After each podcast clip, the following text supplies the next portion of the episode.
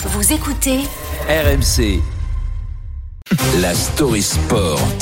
Et ce matin, on va se muscler les cuisses, puisqu'on va parler vélo. Alors oui, quand on parle cyclisme, on pense tout de suite au Tour de France. Oui, ça débutera dans, dans moins de trois mois. Mais il y avait, j'ai envie de dire, l'autre course de l'année, hier, celle que tout le monde attend, le fameux, le mythique Paris-Roubaix. On ne voit que trop rarement des événements sportifs qui rassemblent à la fois dépassement de soi, une forme sans doute de sadisme et la nature elle-même qui peut à tout moment décider du sort de la course. Paris-Roubaix, c'est une classique qui a de la gueule. Revivons l'arrivée d'hier. C'était notamment euh, monumental.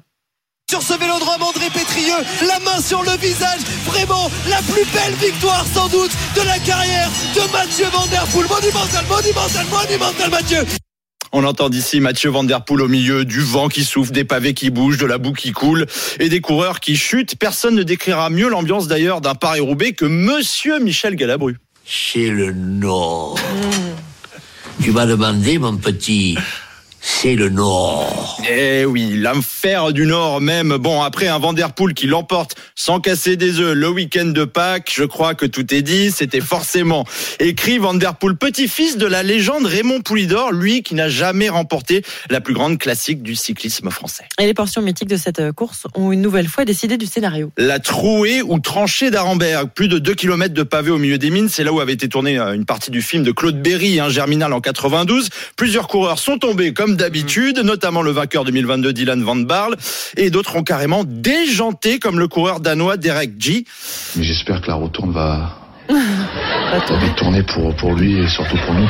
Absolument, Franck Ribéry, la retourne a vite tourné dans la dernière portion terrible du carrefour de l'arbre, là où les deux favoris, Wout van Aert et Mathieu Van Der Poel, se sont lancés le duel ultime, qui finalement n'a pas eu lieu, car ce sont les pavés qui décident au Paris-Roubaix. En fait, Van Aert a crevé à 15 km de l'arrivée. La course, euh, la roue, pardon, de Van Der Poel, elle, a tenu de son côté. Et le Néerlandais sait très bien que le destin, bah, s'en est mêlé.